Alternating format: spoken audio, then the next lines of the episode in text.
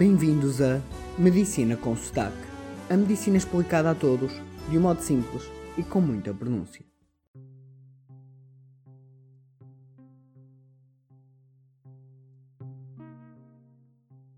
Boa tarde. Tempos difíceis se aproximam e, por ser profissional de saúde na área da anestesia, cuidados intensivos e emergência, não vou conseguir gravar episódios por tempo incerto.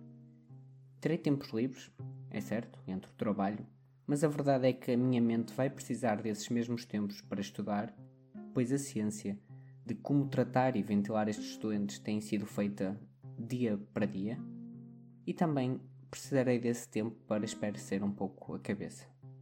Se por um lado o nosso podcast poderia ajudar as pessoas a passarem o tempo neste isolamento, por outro, acredito que se calhar não iam querer ouvir falar ainda mais sobre saúde. Mas, caso queiram, têm sempre os 62 episódios anteriores para indo ouvindo. Assim, a partir deste momento, o nosso podcast, A Medicina com Sotaque, que faz hoje 16 meses, que teve momentos de episódios semanais e outros de mensais, aciona o estado de emergência e fica suspenso.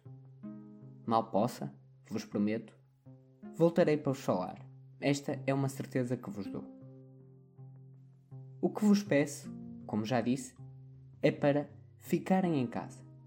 Caso queiram saber se podem sair de casa ou não, vão ao site posso sair de casa.pt e vejam a resposta.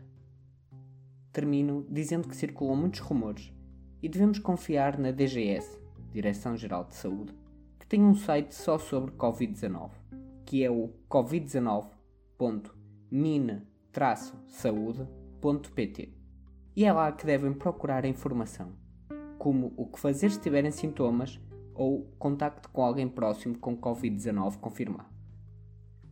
Assim, as mensagens que vos quero dizer são: fiquem em casa, mantenham um isolamento social e boas regras de higiene, com lavagem frequente das mãos e que pode ser com água e sabão, não precisa de ser com álcool ou detergentes. A Agência Europeia do Medicamento e Infarmed emitiram um comunicado onde dizem claramente que não existe neste momento motivo para que os doentes crónicos que estejam a tomar o ibuprofeno, o vulgar brufeno, interrompam o seu tratamento. Portanto, é para continuar. Sobre vacinas ou outros medicamentos que possam ser usados para tratar o Covid-19, não existe ainda nada certo ou garantido.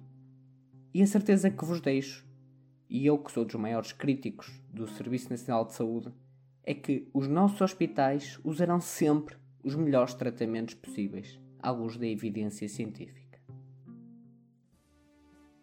A todos vocês, um muito obrigado e até breve.